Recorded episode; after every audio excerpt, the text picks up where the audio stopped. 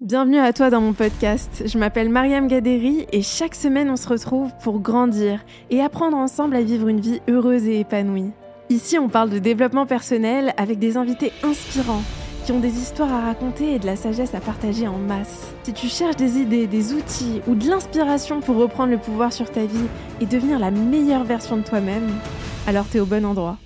Je te souhaite une très belle écoute.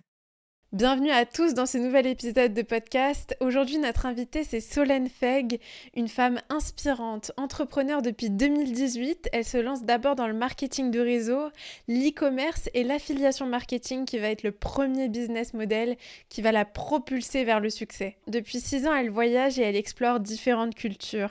Elle a vécu un an en Australie, deux ans à Montréal et son immersion en Amérique du Nord lui fait prendre conscience de ses capacités entrepreneuriales et elle finit par se lancer. À ce moment-là, elle travaille avec Christophe Wangen, un investisseur et entrepreneur américain, pour qui elle réussit à générer un million et demi d'euros de chiffre d'affaires en même pas un an et demi. Elle finit par se diriger vers le coaching et s'aligner à sa mission de vie. Aujourd'hui, elle coach des centaines de personnes grâce à des outils comme la PNL, la thérapie quantique ou la psychogénéalogie. Vous pourrez la retrouver sur Instagram ou sur TikTok. Son pseudo, c'est Solène Feg. Si l'épisode vous a plu, s'il a résonné avec vous, n'hésitez pas à nous laisser un commentaire. On est très curieux de savoir ce qui vous a le plus marqué et ce qui a le plus résonné avec vous. Ok, bah Solène, je te remercie d'être euh, sur le podcast. Je suis trop contente euh, que tu aies accepté l'invitation et que tu sois là aujourd'hui. Ça fait un moment d'ailleurs que je regardais tes vidéos, qu'on se suit, qu'on discute. Et là, et là, on s'est enfin, on s'est enfin rencontrés. C'est trop bien. C'est clair. trop, trop euh, cool. Merci à toi en tout cas pour ton invitation. Je suis ravie. Bah, avec plaisir. Et j'aimerais bien du coup qu'on commence le podcast en parlant un peu de ton parcours. Quand on te voit aujourd'hui, on se dit bah c'est quelqu'un qui a réussi, qui a accompli, qui a accompli plein plein de choses. Et c'est hyper inspirant. Et du coup, ce que, ce que, ce que j'aimerais te demander, c'est au fur et à mesure de ton parcours, il y a des moments où ça a été peut-être un peu plus difficile que d'autres. Je sais que tu parlais de, des différents jobs que tu as fait. Tu es allé beaucoup à l'étranger. En Australie, je crois que tu faisais des, des jobs alimentaires où tu, où tu as fait euh, même, je crois, des ménages, enfin, tu faisais euh, le ménage. Mhm. Ouais. Et ça, c'est incroyable parce que on s'imagine pas que tu es passé par là aujourd'hui quand on te regarde. Comment tu as fait à ce moment-là pour, euh, bah, pour, pour te battre, pour aller au-dessus de l'incertitude, des doutes que tu pouvais avoir et, et, te, et, puis, et puis croire en toi, en fait, à ce moment-là? Alors, c'est vrai que déjà, pour remettre, un, pour remettre un peu de contexte, quand je suis partie en Australie, moi j'avais 21 ans, donc j'avais pas non plus la même maturité que, euh, entre guillemets, j'ai maintenant, forcément.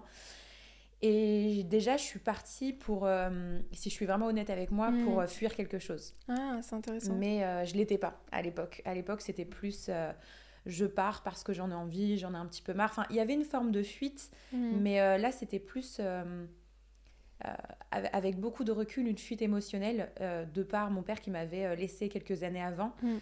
Je pense que j'ai eu un trop plein euh, et, quelque part, euh, c'est aussi ce qui a fait que je me suis euh, pas conditionnée, mais j'ai accepté beaucoup de choses que j'accepterai plus du tout maintenant, mm. et notamment tous ces, tous ces jobs où finalement je savais, je ne sais pas comment je le savais, mais je savais que c'était temporaire. Mm. C'est comme si au fond de moi, je savais qu'il fallait que je passe par là pour ensuite arriver à mes fins, mais sauf qu'à l'époque, à mes fins, je ne savais pas ce que c'était parce que j'avais pas forcément de, euh, de grands projets entrepreneuriaux. Je voulais travailler pour moi, mais c'était très très flou parce que je touchais tellement à tout que ben, c'est une époque où on se cherche beaucoup. Euh, j'avais terminé les études euh, trois ans avant, mais il faut dire que ben, on n'est pas forcément très très bien guidé non plus. donc c'est un peu illusoire de se dire à 18 ans, oui, ça y est, je sais ce que je veux faire. Moi, c'était pas le cas du tout. Donc il a forcément fallu que je touche à pas mal de choses. Par contre, j'avais la certitude que j'allais travailler pour moi un jour. Euh, je pensais que c'était plus dans la restauration, parce que j'ai aussi fait de la restauration. Mm. Vraiment, je touchais à, tout pour découvrir un max. Et euh, puis pour gagner de l'argent aussi, parce que ben, j'en avais pas. Bien sûr, Donc, ouais. Euh, mm. donc oui, ça a été plus je sais pas euh, si je me suis vraiment convaincue. Je pense que je me suis vraiment laissée aller en fait dans le dans le flow, j'ai envie de dire. Mm. Euh, j'étais deux, je voyageais avec ma meilleure amie aussi, donc ça a été aussi un, pilier. Elle était un peu dans la même situation que moi. On venait beaucoup en miroir l'une de l'autre d'ailleurs. Et, et, je pense que ce qui m'a aidé aussi, c'est ma persévérance parce que même dans mes travails euh, salariales, mm. j'étais toujours archi motivée. En fait, j'étais toujours archi motivée. Alors peut-être pas toujours pour les bonnes raisons, Mais moi, je voulais l'argent, mais je voulais l'argent pour ma liberté parce que je savais que ça allait me permettre de voyager par la hmm. suite et j'avais pas du tout mes parents pour le coup qui pouvaient euh, m'aider. Donc en fait, euh, je ne pouvais compter que sur moi. Je pense que c'est ce qui m'a motivé le plus de me dire dans tous les cas. Tu peux compter que sur bah, toi. toute seule, c'est ça. Hmm. Donc il va falloir que, tu te débrouilles. C'est incroyable. Et ouais, c'est ça. Mais en fait, je trouve ça hyper intéressant parce que hum, je trouve, je trouve ça toujours intéressant de, de, de s'imaginer ce que la personne a traversé parce que tu vois, on peut voir quelqu'un sur les réseaux sociaux se dire waouh, cette personne, elle a l'air tellement épanouie, elle a l'air sûre d'elle, elle, tu vois, elle accomplit plein de choses, mais qu'est-ce qui s'est passé pour que pour qu'on arrive à ce résultat, tu vois? Et, et c'est les moments où, tu vois, bah, moi, je, je, me suis beaucoup imaginée. Je me suis dit, waouh, elle était en Australie, elle était allée au Canada aussi. Ouais, j'ai vécu, vécu deux ans à Montréal aussi. Ouais. Tu as vécu à Montréal, tu as vécu plein de choses. Et dans ces moments-là, tu vois, je me dis, bah, rien n'était garanti, hmm. mais tu as quand même eu cette euh, certitude que tu allais hmm, un jour travailler pour toi-même. Ouais. Est-ce que tu dirais que c'était ton intuition? Est-ce que tu dirais que c'était une voix à l'intérieur de toi qui te disait bah tu verras qu'un jour tout va bien se passer ou Comment est-ce que tu définirais ça, cette, euh, mmh. ce sentiment de, de, de croire qu'en fait euh, tout va bien se passer tu vas, tu vas... Je pense que c'est une très bonne question et sincèrement, je pense que le fait que je sois loin de la France, c'est mmh. bizarre hein, ce que je vais dire, mais m'a beaucoup aidé. C'est-à-dire que, hum, en fait, moi, je ne vivais qu'à travers le regard de l'autre. Mmh. Et pendant longtemps, hein, euh, ça fait pas très longtemps que je me détache justement, que j'arrive à me détacher. Et le fait d'avoir été loin déjà pendant un an en Australie, quand bien même euh, j'avais encore rien d'entrepreneur niveau entrepreneurial, euh, j'ai commencé un gros dev perso à 21 ans parce que ça a remis beaucoup de choses en question dans ma vie. Déjà, le fait de se retrouver euh, à 17 000 bornes de chez soi, un petit peu mmh. seul, parce que bah, j'ai eu des galères aussi, hein, mine de rien. Mmh. C'est vrai qu'on vend l'Australie comme un Eldorado. c'est super. Mais il peut arriver aussi pas mal de galères, ce qui a été mon cas, surtout que je parlais très très très mal anglais. Mmh. Donc voilà. Et euh, au Canada, il m'arrivait d'autres galères aussi. Mais le fait que je sois seule, je pense que ça m'a beaucoup aidé parce mhm. que, euh, bah, comme je te disais, en France, je vivais à travers le regard de l'autre. Et à chaque fois que j'essayais de parler d'un projet, même un petit projet en soi, euh, bah forcément, les gens projettent leur peur, mhm. projettent leurs insécurités, leur échec, j'ai même envie de dire, tu vois, même si même si ça part pas de d'une mauvaise intention. Exactement. Euh, ben moi entre, entre guillemets, j'avais pas ce filtre là de me dire euh, oui mais c'est pas méchant, etc. Et je prenais tout pour moi et je prenais tout pour acquis surtout. Je me disais mm. oui certainement elle a certainement raison donc au final euh, peut-être qu'il vaut mieux que j'attende ou peut-être qu'il vaut mieux que je tente pas ou ou le mais c'est pas fait pour toi ça Solène mm. tu vois typiquement comme si la personne savait mieux que, toi, ce qui était fait pour toi mm. tu vois et, et, moi je remettais complètement mon pouvoir dans les mains des, des gens comme si euh, il me connaissait mieux que moi. Et ce qui fait que je pense que je me suis aussi beaucoup bridée. Hmm. Alors, euh, l'étranger m'a beaucoup, beaucoup aidée. Euh, et Montréal, ben, vu que je suis restée deux ans, alors à l'époque j'étais avec mon ex-compagnon, mais qui, qui, qui, me drivait aussi dans, dans ce sens-là. Hmm. Et je pense que ça m'a beaucoup. ouais, j'étais un peu une solopreneur. Ouais. Et finalement, c'est ce qui a fait ma force. Je pense qu'on peut pas rester comme ça éternellement. Au bout d'un moment, j'ai eu besoin de de me lier aussi à une mm. communauté d'entrepreneurs. Mais euh, en tout cas, pour démarrer, je pense que me mettre dans ma bulle, c'est euh, ce qui m'a aidé. Ouais, je vois ce que tu veux dire. Mm. Et c'est intéressant ce que tu as dit au début sur le fait que tu es partie au début pour les... Enfin, tu disais que, que c'était peut-être pas forcément pour les bonnes raisons que tu fuyais un peu quelque chose.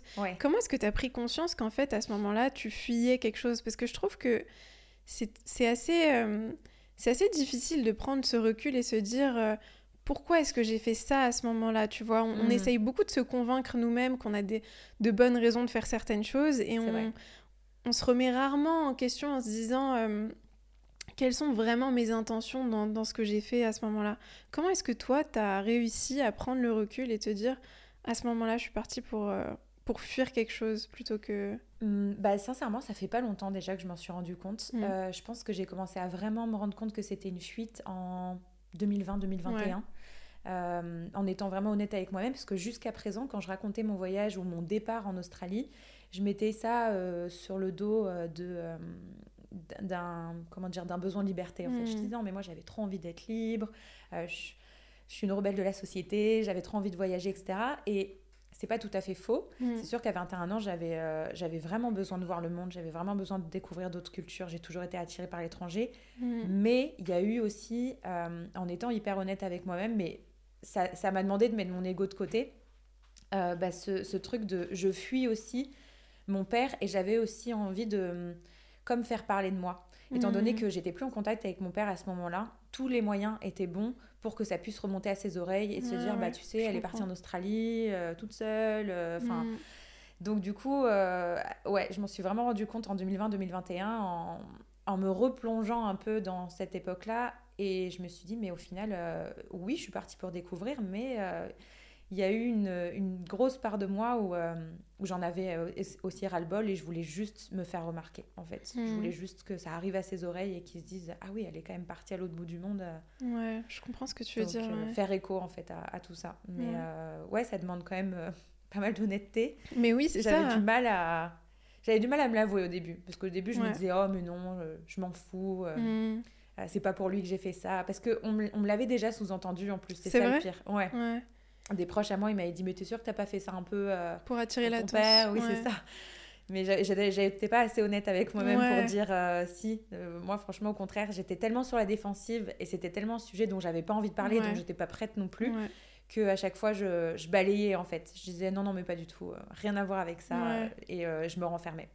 Je vois tellement ce que tu veux dire, mais vraiment, et je trouve ça impressionnant qu'aujourd'hui, tu vois, t'es t'arrives à, à, parler de ça et à être honnête là-dessus parce que je trouve que c'est super difficile de bah déjà de se reconnaître de le reconnaître envers soi-même et de se dire en fait là j'ai fait ça ma motivation mon intention c'était peut-être autre chose. Et hum, ça vient appuyer des blessures des traumas qu'on a ressentis qui sont super difficiles à conscientiser.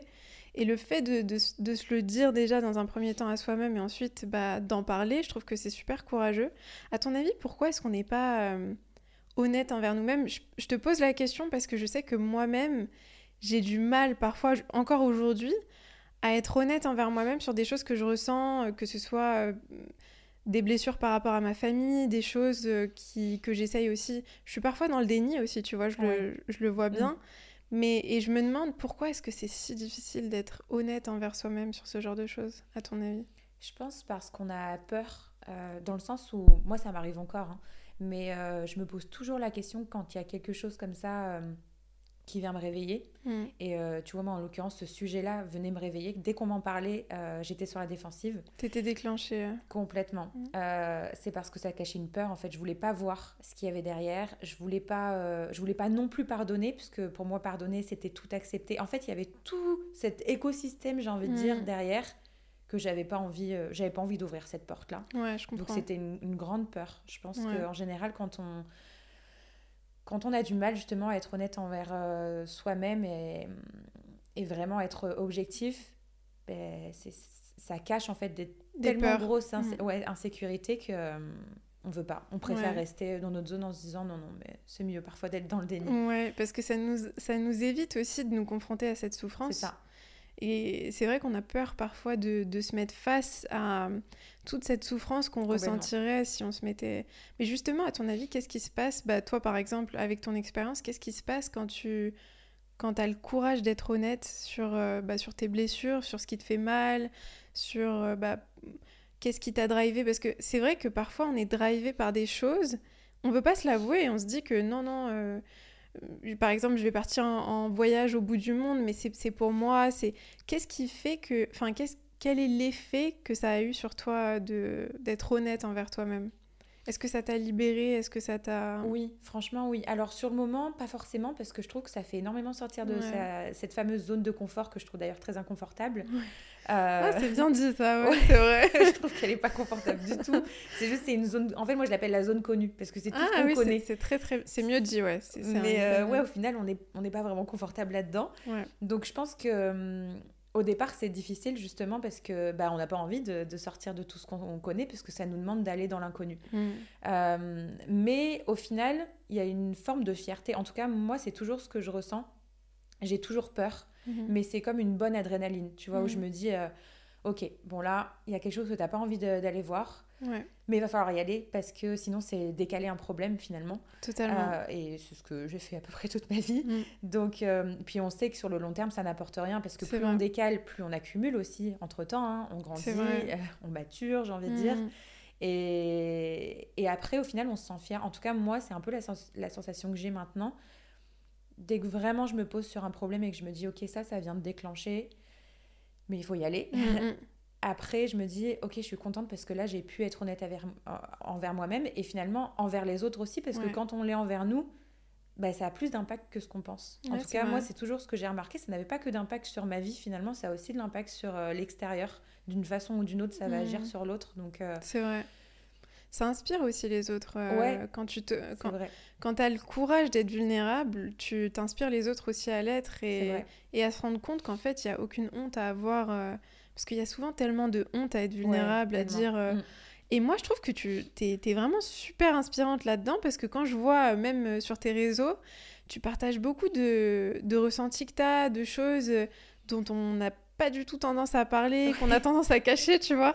Et, et je trouve que c'est super de le faire parce que ça donne l'autorisation à d'autres personnes de se dire, bah en fait, c'est ok que moi aussi je ressente ça, tu vois. Ouais, c'est vrai. On, on, mm. se déculpabilise. Mm. Bah écoute, je suis contente de t'entendre dire ça. C'est vrai que, bon, après, bon, la période fait que. Euh, oui, bah oui. Euh, c'est vrai qu'on dit que la, la, la femme euh, enceinte a une parole un peu plus libérée. Je pense que c'est vrai. Ouais, tu dirais que c'est vrai. ouais, franchement, ouais. je pense que j'ose plus dire les choses, mais c'est bien parce que du coup, ça m'apprend davantage aussi à poser mes limites. Ouais. Et, et je suis assez d'accord. En fait, ce qui est très paradoxal, c'est que pendant des années, je me suis mais vraiment pas autorisé ma vulnérabilité.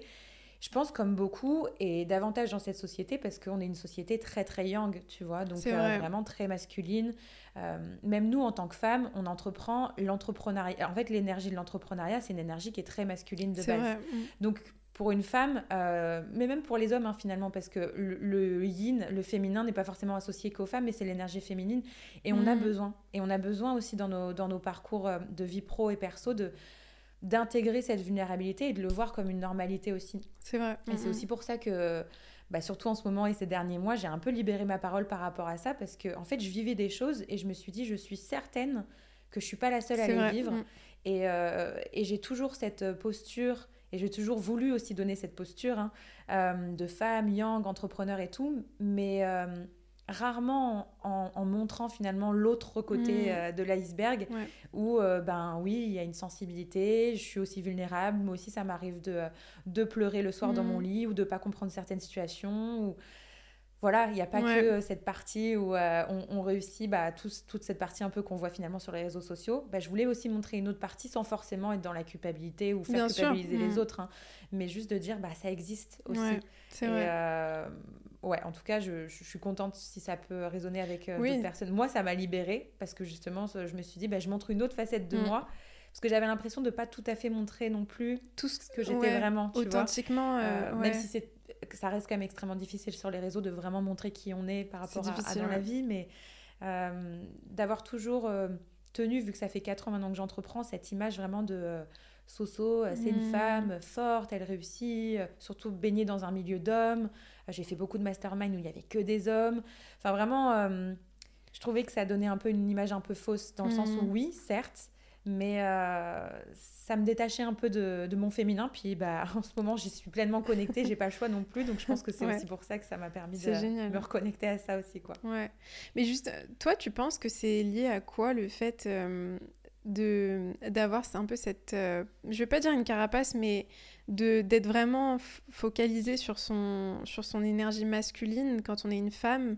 Moi j'ai l'impression de mon de mon analyse parce que je sais que c'est quelque chose que sur lequel je me reconnais beaucoup c'est un mm. petit peu pour moi un mécanisme un peu de, de protection mm. en tout cas c'est quelque chose qui m'a permis pendant longtemps d'être un peu en mode survie tu vois un peu en mode euh, euh, c'est moi qui gère, c'est moi qui entreprends, qui prend les devants, etc. Est-ce que tu est que es d'accord? Tu penses que c'est euh, un mécanisme de protection d'être vraiment beaucoup plus connecté à, son énergie masculine que... Ben oui, je suis plutôt d'accord avec ça. Euh, moi, je sais que dans mon expérience, je suis aussi quelqu'un qui, ben, encore une fois, si je suis honnête avec moi-même, qui a beaucoup de choses à prouver. Mm. Et notamment aux hommes. Et bon, d'ailleurs, ça, c'est quelque chose, bon, en travail personnel que j'ai fait pas mal.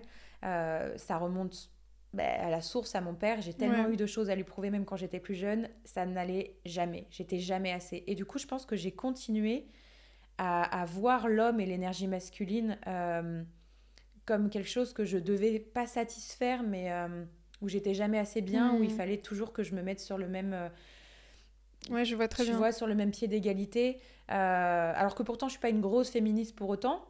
mais ce que je veux dire, c'est que ouais, ça a été vraiment un moyen de survie et de prouver aussi. Hmm. Tu vois, vraiment, je me revois à mes tout premiers séminaires, mais justement quand j'étais à Montréal. Euh, on devait être peut-être, euh, je sais pas, 10-20% de femmes dans, dans, la salle. Et euh, en plus, j'ai très vite décollé, moi, dans ce monde-là. Après, j'ai eu mes échecs, etc. Bon, ça, c'est normal, je pense, dans sa parcours entrepreneurial. Bah Mais vu qu'au début, j'étais un peu, j'ai vite été, entre guillemets, sur mon petit sommet, j'étais super fière de ça et j'en jouais beaucoup dans le sens où bah, on prenait pas non plus au sérieux. Donc, du coup, puis avec le physique que j'ai, tu vois, mm. souvent c'était non, mais qu'est-ce qu'elle vient faire ici euh... T'as reçu des remarques comme ça Ouais, euh? non, mais bah, en fait, j'entendais. Alors, je mm. le recevais jamais directement, mais je l'entendais. Euh, ça m'est arrivé à un moment donné de monter sur scène, d'entendre des chuchotements, genre, mais c'est qui cette Barbie? En plus, à l'époque, j'étais blonde. C'est vrai. Donc, je nourrissais complètement ce, ce fantasme un peu euh, de la femme. Complètement, tu vois. Et du coup, j'étais là, waouh. Et euh, je me suis toujours jouée d'ailleurs de cette image-là, même si maintenant je suis plus blonde, mais je nourrissais complètement ça. Et euh, ce qui fait que j'avais encore deux fois plus à prouver, parce que je me disais euh, que ta parole soit impeccable, quoi. Parce que mmh. sinon, on va pas te louper, quoi. C'est fou quand même d'avoir cette pression et de se dire que si tu es une femme, je veux dire, tu es une très belle femme, forcément les gens vont je trouve ça incroyable de se dire qu'on est dans une société où on va te décrédibiliser, mais direct. Ouais. Et que tu vas avoir vraiment mais tellement de choses à, beaucoup plus à prouver que bah, un homme euh, qui peut, tu vois, une femme très féminine, elle va tout de suite être vraiment mise dans, dans cette case. Euh, bah, euh, On va beaucoup plus écouter les mots que tu vas employer, etc. Et, et j'ai envie de dire, on va pas te louper, quoi. et moi, c'est un petit peu, ouais, c'est la pression que que je me mettais aussi toute seule, tu vois, mais euh, que, que la société te, te, met aussi dans le sens où tu es une femme, bah accroche-toi. Bah t'as intérêt à être euh, parfaite déjà accroche-toi bien parce que là il y a plein d'hommes et ils vont pas te louper, tu vois. Mm. Donc euh, bon, j'ai aussi été très bien entourée, j'ai rencontré des hommes merveilleux dans, dans ce milieu-là, mais j'ai aussi rencontré beaucoup de requins qui, au moindre mot, peuvent t'attaquer et ne te mm. prennent pas du tout sérieux ou parfois n'écoutent même pas. En fait, mm. juste t'es là, t'es sur scène un physique leur suffit et c'est euh, dingue ils ont ils ont pas envie en fait d'écouter et puis bon quelque part c'est que ça vient aussi réveiller des choses chez eux hein, parce que euh, mmh, c'est très vrai ça tu vois mmh. forcément s'ils voient une femme comme ça euh, peut-être qu'ils ont pas envie d'aller voir d'aller vraiment écouter ce que tu as à dire parce que parce qu'il y a une part de vrai je sais pas tu vois mmh, c'est pas moi le travail pour eux mais Mais ouais, c'est vrai que c'est un monde qui est, qui est pas facile, je trouve. même si ça se démocratise quand même, hein, on voit de plus en plus de femmes entrepreneurs et de femmes qui montent des communautés de femmes mm. pour qu'elles entreprennent. Donc je trouve ça chouette. Euh, tant mieux, j'ai envie de mm. dire, ça, ça tend à changer. Mais. Euh, ouais, c'est pas évident de. Ouais. Mm. D'ailleurs, c'est venu, euh, c'est venu me réveiller pas mal, puisque moi, je suis associée à, à Chris, du coup, Et oui. mon, conjoint. On est, on est ensemble dans la vie, mais on est aussi associés. Et l'association avec un homme n'est pas facile non plus, je trouve. Alors, rien à voir avec lui, hein. pour le coup, c'est pas vraiment sa faute ou quoi que ce soit, mais je sais pas, là, je, trouve que dans les rendez-vous professionnels, tu vois, qu'on peut avoir ensemble. Est-ce que tu vois une différence dans la façon dont les gens euh, vous traitent euh, Ouais, pas tous, ça serait mentir, mais euh, tu vois, par exemple, quand on était sur Bali, qu'on devait rencontrer des collaborateurs, etc., dans un premier temps, les personnes s'adressaient qu'à Chris. Ah, c'est dingue. Tu vois, mm. alors que, en plus, ce qui était drôle et paradoxal, c'est que c'était des rendez-vous pour du marketing, etc. En l'occurrence, moi, c'est moi qui gère toute cette partie-là mm. dans, dans notre association. Et la personne ne s'adressait qu'à Chris. On était sur une table, c'était Chris. Il ne te regardait euh, pas. Euh, non, et oh, Chris me renvoyait euh, la balle dans le sens bah non, mais. Il essayait de. Ouais, c'est ça, il était un peu au milieu dans le sens bah non, mais c'est Soso, ça c'est plus sa partie, moi je comprends pas trop, etc. Donc c'était assez drôle parce que. Enfin, moi, ça m'a fait remettre beaucoup en question. En plus, bah, mm. c'était là, il n'y a pas très longtemps pendant cette grossesse. Donc, tu vois, ça a encore plus travailler, j'ai envie de mm. dire. Et je me suis dit, waouh, je suis en train de revivre un schéma que je revivais à mes débuts d'entrepreneuriat il y a 3-4 ans quand j'étais là en force. Après, ça m'était passé. Et là, je le revis. Et vu que c'est la première fois aussi que je suis associée à un homme, j'ai toujours été toute seule ou associée à une femme. Mm. Euh, c'est ouais c'est challengeant ouais je vois ce que tu veux dire aujourd'hui comment tu le vis justement ces moments là où tu peux être euh, parce que moi, je me mets à ta place, je me dis que ça me, ça me, ça me déclencherait, je pense, ça me dérangerait à un certain niveau. Je me dirais, euh, en fait, c'est juste, c'est du manque de respect déjà pour commencer quand quelqu'un ne te, ne, ne, te reconnaît pas, ne te regarde pas dans les yeux, n'interagit pas avec toi, euh, alors que bah, tu es devant, devant cette personne, vous avez un rendez-vous professionnel. Comment est-ce que tu fais aujourd'hui pour, euh, pour gérer ça? Est-ce que tu arrives est-ce que tu, tu, sens que tu trouves ta place de femme entrepreneur aujourd'hui Ou est-ce que tu as l'impression que c'est encore un, un challenge euh? Je pense que c'est encore un challenge. Euh, alors, ça va quand même mieux parce que je me souviens que du coup, on, en avait parlé, euh, quand bien même ça regardait pas Chris directement, mais j'avais dû justement lui dire écoute, moi, là, ce rendez-vous, il, il m'a un peu chamboulée et un peu énervée en fait. Mm. Euh, après, c'est forcément c'est venu toucher mon ego. Hein. C'est venu toucher mon ego de, mm. de femme euh, où je me suis dit mais j'ai l'impression d'être la pièce rapportée. En fait, que c'est le business de Chris mm. et que moi je suis la pièce rapportée qu'on a été chercher, euh, qui profite un petit peu. Et, et, du coup, waouh, c'est venu vraiment me déclencher parce que ce qui est drôle et c'est ce qu'on en parlait avec Chris, en plus, c'est un peu le contraire dans notre histoire. C'est-à-dire que c'est Chris qui a commencé avec moi, mais moi, ça faisait déjà 4 ans que je faisais ça, tu vois. Donc, du coup, c'est hyper paradoxal et je me disais, waouh, mais là, enfin. Et à la fois, si je me sens déclenchée par ça, c'est aussi de ma faute. Enfin, pas de ma faute, mais ce que je veux dire, c'est qu'il y a quelque chose que mm. moi-même, du coup, j'accepte pas. Et je pense que.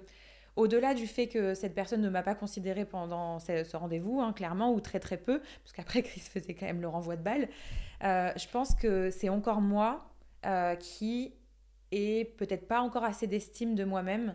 Euh, je dirais pas de confiance, mais c'est vraiment plus. Je trouve, je trouve que ça touche vraiment plus à l'estime. Mm, ouais, mm, mm. L'estime en tant que femme entrepreneur. Sinon, je serais peut-être pas autant réveillée par ça non plus. Sinon, peut-être que j'aurais même peut-être pas fait attention ou ça m'aurait pas forcément marqué. Et là, c'est ce que j'ai dit à Chris. Euh, bah, je pense que en fait, euh, je me reconnais peut-être pas encore moi-même là-dedans. Donc forcément, comment veux-tu que les autres et surtout les hommes, pour le coup, me reconnaissent pleinement dans, dans ce statut, dans cette mm. posture-là, puisque moi-même... Euh, tu te sens... Ouais, peut-être euh, pas encore totalement... Tu te sens peut-être pas encore totalement légitime? Ouais, peut-être. En fait, c'est... C'est très paradoxal parce que justement, j'ai essayé d'aller vraiment en profondeur et de me dire Attends, mais c'est bizarre, ça fait 4 ans que je fais ça, j'ai fait mes preuves. Qu'est-ce qui bloque en fait? Mm. Et euh, même encore maintenant, je suis en train de d'encore essayer de mettre le doigt dessus, mais je pense pas que j'ai complètement. Euh, c'est normal. Moi, je, pense que je chemine encore là-dedans. Tu vas me poser encore des questions. On en parlait encore il y a pas longtemps, à me dire, euh, ça vient moins me déclencher, parce que forcément, on est moins amené aussi à avoir des, des rendez-vous avec des mm. collaborateurs. Mais j'y pense et je me dis, mais je me donne peut-être pas l'estime que je devrais avoir. Et finalement, dans pas mal de domaines de ma vie, c'est encore le cas. Donc je pense que ça doit encore euh, ça doit encore y jouer ouais et ça se ressent non mais je trouve ça je trouve ça vraiment je, tiens à te saluer pour ça parce que je trouve que c'est fort de, de, de, se, de ramener la responsabilité à soi. Parce que on a tendance, tu vois, tout à l'heure, tu as dit, bah, je sais que c'était mon ego de femme qui était déclenché. Et en même temps, tu laisses pas ton ego prendre le dessus sur toi parce que l'ego, ce qu'il a tendance à faire, c'est euh, nous ramener dans une posture de victimisation. Complètement. Euh, alors que là, non, tu reprends le pouvoir en disant, bah, en fait, ça vient certainement de quelque chose que j'ai pas totalement réglé. Et ça, c'est très fort parce que on peut très vite euh, remettre la faute sur les autres, se dire non mais c'est cette personne qui m'a fait. Alors on remet, on remet pas en cause le fait que c'était du manque de respect, mais je veux dire, je trouve que c'est une bonne habitude à prendre de se dire là je suis déclenchée émotionnellement, j'ai été mm. trigger par quelque chose. Qu'est-ce que ça vient me révéler, tu Exactement. Mm. Ouais. Mais bah, en fait justement, c'est quelque chose que je faisais pas du tout avant. Euh, et, je pense que c'est important justement de reprendre mm. cette responsabilité-là parce que certes, il a agi comme ça, mais je considère que tout est un miroir.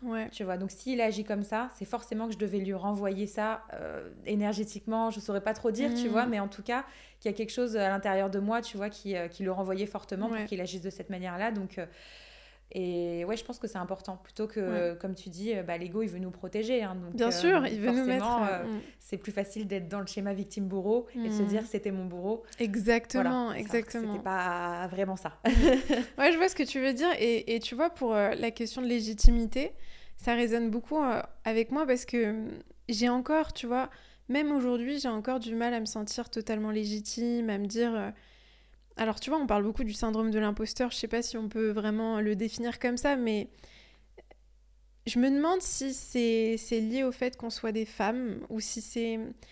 Euh, est-ce qu'un homme va se sentir plus légitime naturellement qu'une femme à entreprendre, à prendre la parole, à prendre de l'espace, à prendre de la mm. place, tu vois.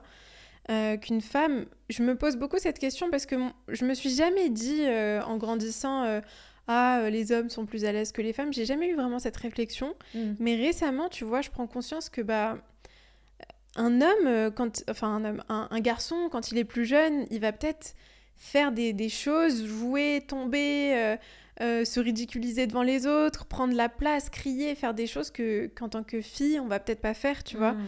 Et je pense que ça nous conditionne un peu en grandissant à tellement de niveaux à nous dire que bah on doit pas prendre trop de place, tu mm. vois.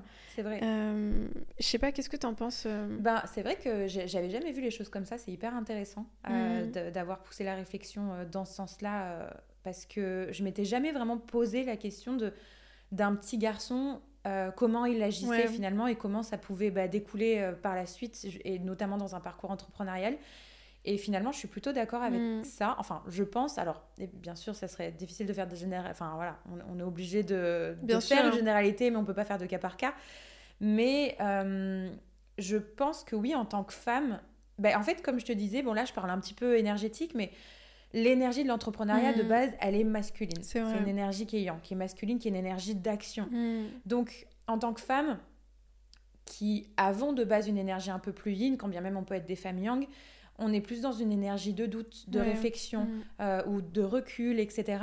Et donc, forcément, je trouve que oui, ça peut être davantage plus challengeant euh, de débarquer dans ce monde-là et de se dire, moi, je vais prendre ma place, je vais oser. Euh, ouais, je pense que c'est peut-être moins naturel. Après, peut-être que je me trompe, mais effectivement, je pense que c'est peut-être plus challengeant mm. euh, de rentrer dans cette énergie-là.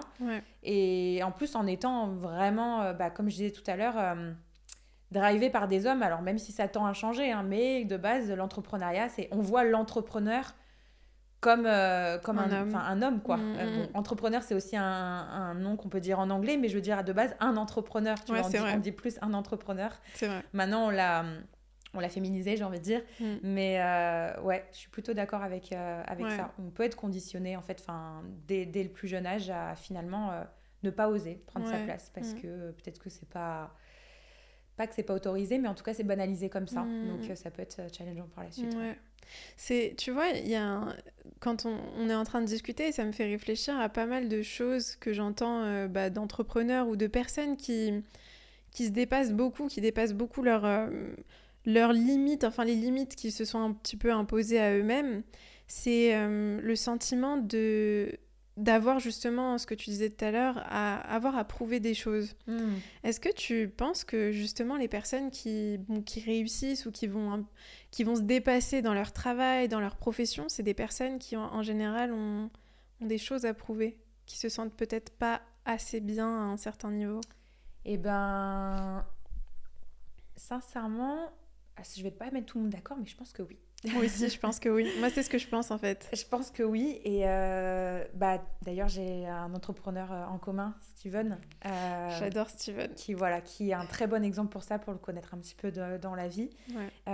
qui est un très bon exemple pour ça. Steven mm. n'est jamais satisfait de lui-même alors mm. qu'il fait des choses, enfin, en tout cas, comme moi, incroyables.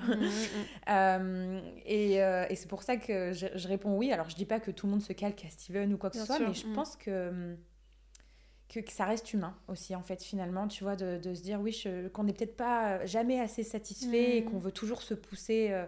Puis en tant qu'entrepreneur, c'est, je pense que c'est une énergie. C'est pour ça que j'ai envie de dire, tout le monde, euh, tout le monde peut être entrepreneur, mais tout le monde ne réussira pas en tant qu'entrepreneur parce mm. qu'il y a, y a un état d'esprit quand même à avoir. Et je pense qu'en tant qu'entrepreneur, on a aussi envie, euh, on n'a pas tous la même mission, mais on a envie d'aller plus loin à chaque fois, de se mm. dépasser quand un objectif est atteint euh, on a envie d'aller encore plus loin, de le pousser et d'aller faire encore autre chose. Et c'est un peu l'éternelle euh, insatisfaction, tu vois, mais ouais. moi, je. Ouais. moi aussi, je dirais, que, je dirais que oui, parce que euh, c'est. je crois que c'était. Je sais pas si tu connais Alex Hormozy. Ça me dit quelque chose. Super intéressant. Bah, c'est un couple aussi. bah, lui, lui, il s'occupe, je crois, de plus du côté business, sa femme plus de la vente, etc. Mais il parlait de qu'est-ce qui, quels sont les trois euh, piliers ou les trois critères qui font qu'un entrepreneur va, va réussir ou va aller loin, c'est, il disait que c'était la capacité à, contrôler ses impulsions. Mhm. le fait, alors tu vas voir, c'est assez intéressant, il y a un paradoxe là-dedans, le fait de se sentir jamais assez bien, donc avoir cette insécurité intérieure sur laquelle je me reconnais complètement de je suis jamais assez bien, et en mm. même temps, très paradoxalement, de d'avoir une assurance assez presque presque incompréhensible en nos capacités. Donc mm. je, je, sens que je suis pas assez bien, mais je sais que je suis capable d'accomplir des choses qui peuvent paraître impossibles. Tu vois, c'est je trouve ça super intéressant, tu vois. C'est un peu, je dirais, le, mental vs l'intuition, en fait. Exactement. c'est plus ton, ton, mental qui te dit euh, je suis insécure. Ouais.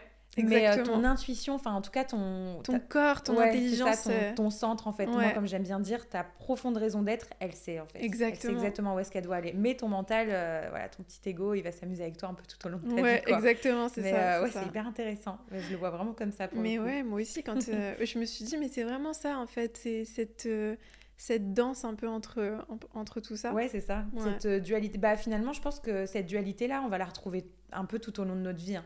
Quand on dit fais taire ton mental, alors le mental, euh, il faut pas le voir comme un, comme un ennemi, mais c'est vrai que la plupart du temps, il peut nous souffler des choses qui sont pas tout à fait vraies. alors qu'au fond de nous-mêmes, il y a ce petit truc de se dire, bah, c'est un petit peu comme je disais en début de ce podcast, en Australie, je savais, je savais en fait que j'allais pas finir comme ça, entre guillemets. Mm. Mais mon mental me guidait et quelque part, c'était aussi ce que j'avais besoin à l'époque, tu vois. Non mais non mais pour le moment contente-toi de ça parce que euh, bah, de toute façon tu parles pas anglais. Enfin en fait tu vois il me il essayait de me convaincre ce mental tu vois que dans tous les cas à ce moment-là je ne pouvais pas faire mieux. Alors que j'aurais peut-être pu hein, mais finalement après mon, chemin de vie on a décidé autrement. Mais alors qu'au fond de toi tu sais que ouais que, c'est plus fort tu vois et ça c'est difficile à faire comprendre pour les gens aussi mm. c'est quand tu quand tu dis ça aux autres en tout cas moi c'est ce que je disais je, je disais mais je sais que un jour je vais faire ça on me disait ouais bon c'est fou. Tu hein. rêves quoi. c'est fou, mais tu vois, comment, comment tu vois, moi je trouve ça intéressant. Déjà, il y a un point que je trouve intéressant, c'est que tu parles du mental. Et je trouve que beaucoup de gens gagneraient à comprendre que finalement, le mental, c'est pas nous. c'est On n'est pas notre mental. Notre mental nous parle, nous dit des choses, commente un peu sur ce qu'on fait, mais on n'est pas notre mental. Et mm. quand on se on distingue notre mental et ce qu'on est nous-mêmes fondamentalement, bah, on arrive justement à mieux le gérer. Et hum, justement, comment tu as fait dans, ces moments où tu vois, tu partages tes rêves, tu partages ton ambition, ce qui te, la vision que tu as pour ta vie, et les gens sont là, commencent à douter ou à te projeter leur peur. Comment tu fais pour pas les écouter euh? Ça, je trouve que c'est pas facile à. C'est ouais, effectivement, c'est très difficile. Bah, c'est comme je te disais euh, tout à l'heure. Déjà, le fait d'avoir été euh, loin géographiquement m'a beaucoup aidé. Alors bien sûr, euh, toutes les personnes qui écoutent ce podcast, n'allez pas vous isoler sur une île pour réussir.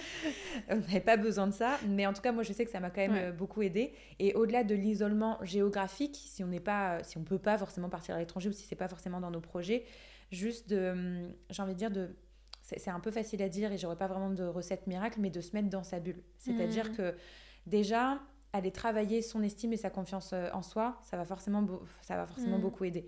Quand bien même, je pense que l'estime de soi et la confiance en soi, la jauge, à mon sens en tout cas, ne sera jamais remplie à 100%. Mmh. Même quand on aura 80 ans, il y aura toujours des petits trucs sur lesquels on se permettra de douter. Et moi, je trouve ça beau aussi, parce que bah, c'est ce qui nous rend humains. Mais euh, déjà d'aller reprendre un peu confiance en nos capacités, parce qu'en général, si on se bride, moi ce qui était mon cas, et si on écoute euh, ben, trop les autres, qu'on remet trop notre pouvoir dans, mm. dans les mains des autres, c'est justement parce qu'on on ne sait pas le reconnaître en nous-mêmes, en fait. Donc forcément, les autres vont pas nous reconnaître, comme je disais tout à mm. l'heure. Et moi, c'était mais complètement le cas. Je me dénigrais tellement. Euh, mais en tout, en fait, c'est finalement euh, depuis l'école, hein, c'est ça. Je me dénigrais tellement que les autres ben, je, leur donnais du pain finalement. Mm. C'était trop facile. Je les nourrissais en fait de par juste énergétiquement ce que, euh, ce que je pouvais. Euh, comment je peux dire ça? Projeter. Ouais, c'est ça, ce mm. que je pouvais euh, projeter. Donc ben, en fait, il a fallu que je me mette vraiment dans ma bulle. Et moi d'ailleurs, ça a commencé avec mes amis, bon, qui sont plus vraiment mes amis à l'heure actuelle, mais justement à, l'école, tu vois. quand j'étais en BTS, notamment, j'avais deux, deux copines. et c'était comme une espèce de concurrence, tu vois. C'est vrai? Ouais. Tu sentais qu'elles euh, étaient. Euh, bah, en fait, euh, si tu veux, moi, j'ai jamais voulu, j'ai jamais vraiment voulu ça, mais je pense que ça a été vraiment instauré entre nous trois, c'est-à-dire qu'il y en avait une qui était bien au-dessus, qui était à 15-16 de moyenne, et après, ça se jouait entre moi et l'autre, où on oscillait entre 12 et 13, tu vois. Hmm. Et, euh, et, à chaque fois, t'as eu combien, t'as eu combien, etc. Quand on a tout eu nos diplômes, forcément, on a pris des chemins qui étaient différents. Et c'est là que, euh, bah, moi, quand j'ai eu mon BTS à 19 ans, je me suis beaucoup cherchée. Bah, comme je t'ai dit, hein, je fais de la restauration. Je suis partie après, quelques années après, en Australie. Mais je, le fait d'avoir fait de la, la restauration, ça me, je m'auto-dénigrais et elle me dénigrait aussi. C'est vrai? Ouais, beaucoup. Elle te dénigrait, euh, mais ça, c'est, ça, ça c'est, dingue. Ouais, bah, en fait, parce que c'était trop simple, étant donné qu'il y en a une qui commençait à réussir, alors qui avait, enfin, qui avait continué ses études en école de commerce, ensuite qui est partie à Londres. Hmm. Et puis l'autre, euh, non, pas spécialement. L'autre était restée, euh, voilà, elle était surveillante dans un lycée, etc. Mais elle estimait que son travail, en fait, il y avait vraiment ce, niveau de supériorité, que son travail valait mieux que le mien. Hmm. Parce que ben, je travaillais dans la restauration, j'étais dans le bar, j'étais jeune, je buvais, je faisais la fête, etc. Hein, franchement, j'ai jamais eu le honte de le raconter, hmm. mais c'est ce qui a fait mon parcours aussi. Et, et en fait, elle faisait un peu passer ça sur l'autodérision, tu vois. Hmm. Elle me dit, non, mais toi, dans tous les cas, tu vas finir là-dedans, quoi. Genre. Euh, elle te parlait comme ça, mais ça, ça, me, ça me rend. Ça me, ça mais c'était euh, de l'humour, tu vois, pour elle. Ouais, mais c'est euh, toujours de cet humour un peu. Complètement. Avec du recul, hmm. plus jamais je laisserais passer ça. Mais c'est vrai qu'à l'époque, tu sais, vu que c'est des filles que je connaissais depuis longtemps, etc. Puis je m'accrochais, je pense aussi à mm. ça, mm. à me dire oh mais non, quand même, on se connaît depuis longtemps, on a toujours eu cet humour-là entre nous. Euh, j'ai banalisé. C'est pas hein. méchant et tout. Exactement, c'est pas méchant. Mais alors qu'en fait, euh, c'est bah si, bien sûr. Enfin, je veux dire, il y a rien de bienveillant là-dedans. Ça ne t'encourage pas du tout en mm. plus.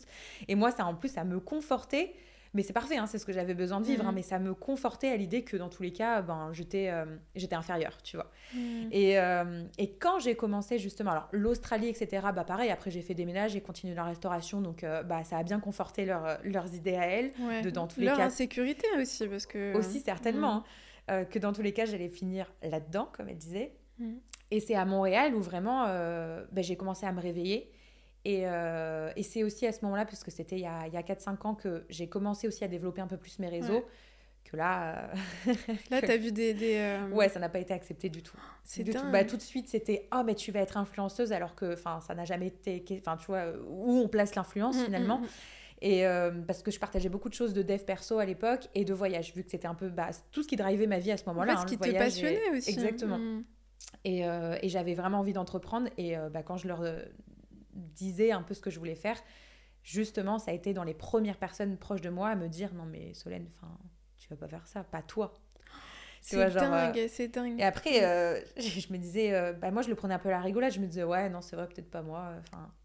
Tu vois, mais ça c'est, mais vraiment ça, tu vois, je trouve que c'est hyper important d'en parler parce que je sais vraiment qu'il y a il y a tellement de personnes qui nous écoutent et qui, qui ont des amis homme ou femme, peu importe, mais mm. qui, bah, tu vois, les commentaires comme ça, les petites blagues, euh, très souvent ça passe. En fait, on, se dit, mais non, mais c'est juste de l'humour, me charrie, elle me charrie, non, mais c'est comme ça qu'on fonctionne et tout.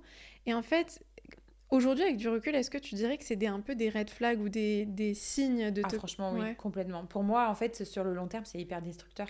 Mais vraiment, après, euh, encore une fois, moi, ma part de responsabilité là-dedans, c'est que du coup vu que je m'estimais pas, que je me reconnaissais pas et qu'en plus je leur donnais raison, ben, elles se nourrissaient de ça. Donc ce qui fait que c'est des, des, relations que j'ai coupées il y a pas si longtemps que ça finalement, mais qui ont duré des années. Mhm. Et même quand j'étais entrepreneur, ben, en fait justement, ça a duré jusqu'à ce que vraiment je commence à, entre guillemets, à vraiment bien entreprendre, à avoir un projet en place. Quand je suis rentrée du Canada fin 2019, début d'année 2020, c'est là où vraiment j'ai coupé parce que à ce moment-là, moi j'étais bien dans ma position, mhm. je commençais à bien gagner, j'étais contente. Euh, franchement, là, je ressentais un, un gros niveau de fierté parce mm. que je me disais, waouh, j'ai fait ce que je ne pensais même pas faire. Tu t'es dépassée. Et complètement. Et en fait, j'ai pas du tout été reconnue comme ça à leurs yeux. Et c'est là que j'ai commencé à voir que finalement. Euh, Il y avait un gap entre. Complètement. Ah ouais, quand je suis rentrée en France, euh, bah, j'ai fait une mini dépression d'ailleurs, parce que justement, j'ai perdu beaucoup de monde comme ça, un peu bêtement. Et, euh, et en fait, elle ne s'intéressait pas du tout. Mais pas du tout. Et c'était mm. pas dans le sens, oh, personne s'intéresse à moi, etc. Parce que j'ai aussi remis ça en question. Est-ce que je me suis dit, est-ce que je manque de reconnaissance? Et en fait, c'était pas tant ça, parce que je pense que dans l'amitié, c'est aussi important de mm. savoir s'intéresser à l'autre de façon Totalement. saine. Et moi, j'avais eu la sensation, en tout cas, hein, après peut-être que je suis pas objective, mais de vraiment m'intéresser à elle, de me dire, bah alors les filles, vous en êtes, surtout que je suis partie deux ans au Canada, ça faisait des années qu'on entretenait notre relation, donc vous en êtes tout dans votre vie, qu'est-ce qui se passe? Enfin. Mm juste des questions, j'ai envie de dire un peu bateau, qu'on pourrait se poser entre amis, quoi. Euh, et toi à Londres, alors, euh, quelle opportunité t'as décroché, etc. Et de finalement ne jamais avoir la question en retour. Jamais, jamais, jamais. En vraiment, en observant, Et c'est des gens autour de moi qui m'ont dit, mais est-ce qu'elles t'ont déjà demandé vraiment ce que tu faisais mm. Et euh, en fait, elles ne savaient même pas ce que je faisais. Et alors, il y en avait carrément une des deux qui m'avait... bon, ça, après, ça reste, un... ça reste Instagram, et qui m'avait une follow d'Insta. Ah ouais Ouais. tu vois, c'est que tu venais peut-être appuyer sur, euh, sur des insécurités. Peut-être, je sais pas. Alors, je me suis pas trop accrochée à ça parce que je me suis dit, bon, après tout, c'est pas grave, ça me dérange pas trop, on peut être amis dans la vie et pas forcément se suivre.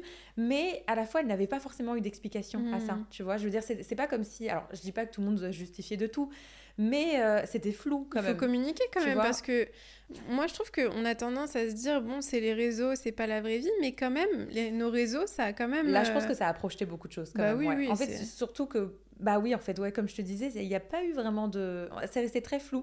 Mm. et euh, c'est moi un jour qui lui ai dit bah tu me suis plus et tout ah non ça m'intéresse pas. Ça, en gros je me suis contentée de cette réponse. Je me suis dit, bon ok bah pourquoi pas hein, c'est pas grave. Après si ça t'intéresse pas mais du coup c'est là où je me suis rendu compte que ça l'intéresse pas sur les réseaux, mais ça l'intéresse pas dans la vie non plus. Et c'est ça la mmh. différence. Ça aurait pu ne pas l'intéresser sur les réseaux. Et, tu vois, le fait que je partage des, des choses, que ce soit spiritualité, des personnes entrepreneuriales, c'est pas son dada, je peux comprendre mmh. honnêtement, tu vois.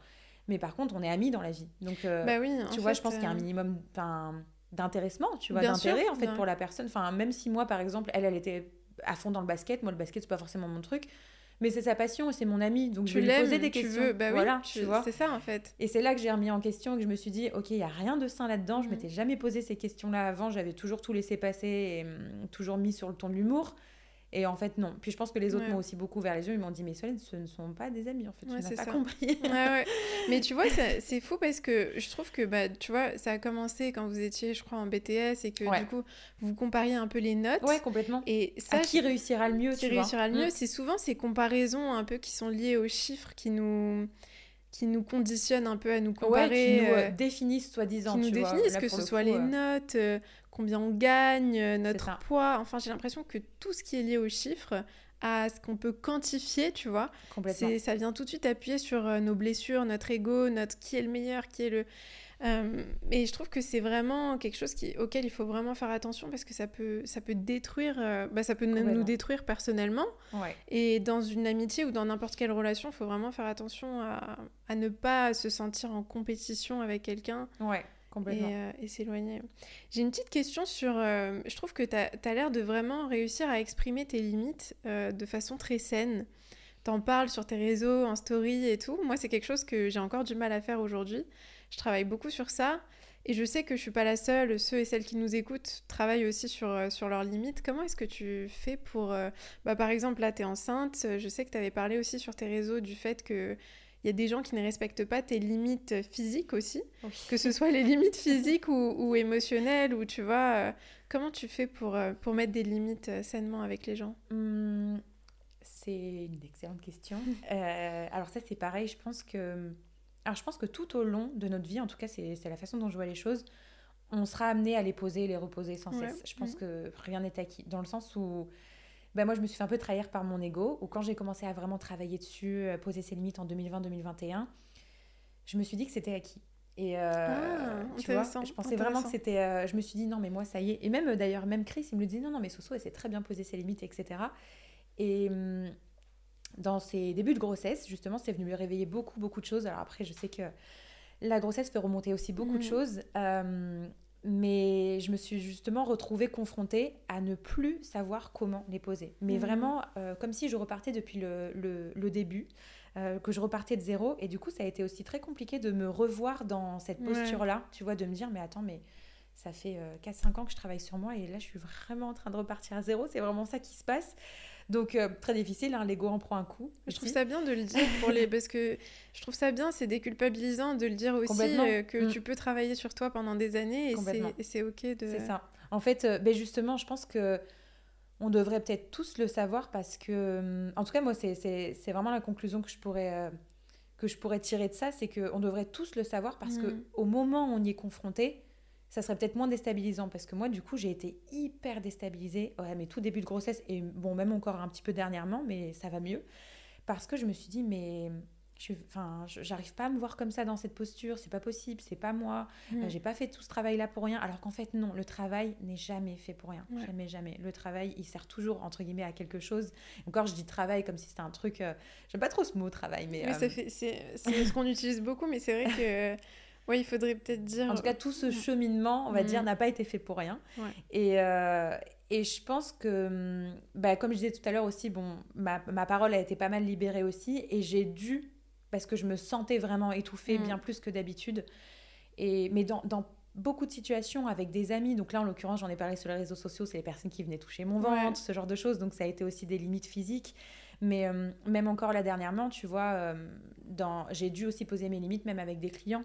Tu vois, de leur dire, mm. bah, écoutez, moi, je vais bientôt partir en congé maternité. Donc, je ne ferai pas de coaching de telle date à telle date. Enfin, et ça, c'est challengeant pour moi. parce que, bah voilà, pour, quand on est entrepreneur, on a aussi euh, comme ce besoin de satisfaire tout le monde, d'être comme redevable aussi à tout le monde, tu mm. vois. Et moi, c'était l'association que j'avais. Je me disais, ah, mais je leur suis redevable, alors que non, finalement, tu vois. C'est juste poser ces limites qui sont saines et tu leur expliques en fait ton besoin. Et hum, en fait, je pense qu'il faut vraiment profondément s'écouter euh, et de savoir déjà quel est mon besoin. Et moi, c'est un peu la question que je me suis posée bah, là tous ces derniers mois par rapport à différentes choses, le, que ce soit physique ou pas quel était mon besoin? Bah Là, mm. j'ai pas besoin, en fait. J'ai pas envie qu'on me touche. Je, je, me sens euh, envahie. Et moi, l'envahissement, euh, je le vis très, très mal. Ouais, je comprends. Donc, euh, pas le choix, en fait, de, de les exprimer. C'est pas toujours bien reçu, mais quand même, d'une façon générale, les gens comprennent. Mais effectivement, il y aura toujours des personnes qui comprendront pas. Mais le but, c'est pas de faire l'unanimité. Hein, c'est mm. simplement d'exprimer ses besoins tout en étant dans le respect de l'autre. Parce que euh, entre guillemets, euh, c'est pas de tout envoyer chier, tu ouais, vois. c'est ça, ouais, bien sûr. Euh, de dire non, je veux pas ça, toi t'es ci, toi t'es ça. Non, juste moi dans mon besoin, j'ai pas besoin de ça, j'ai besoin de ça, et juste je vous demande de, de le respecter. De le respecter, ouais, ouais, je suis d'accord. ouais, bon, tu vois, le ventre, il y a une personne qui n'a pas compris, tu vois. C'est fou, mais quand même. qui a dit que c'était égoïste. Ah ouais, putain, c'est dingue, c'est dingue. ça m'a fait rire, quoi. Qui m'a dit, mais c'est égoïste. Bon, bah d'accord, bah alors vous venez tous euh, toucher mon ventre. non, mais tu fais. Enfin, c'est dingue euh, de se dire que certaines personnes pensent comme ça. Ouais, bon, ça, c'est un miroir, hein, encore une fois. Après, mm. je, franchement, je l'ai même pas mal pris dans le sens où je me dis, mm. ben, c'est triste pour elle parce que si elle pense ça, c'est que du coup, il y a une part d'elle qui ne s'autorise pas euh, à poser elle-même ses limites et qu'elle juge d'égoïste, tu vois. Et c'est génial parce que tu arrives à, à ne pas prendre les choses personnellement parce que tu vois que pas que tout est un miroir en fait. Ouais, moi mm. en tout cas, je pars toujours de. Enfin, maintenant, je pars toujours de, de ce principe. Avant, peut-être moins, mais maintenant. Ouais, je pense qu'on gagnerait beaucoup à, à, voir les choses comme ça. Je t'ai culpabilisé, Ouais. Alors, j'ai deux dernières questions pour terminer le podcast.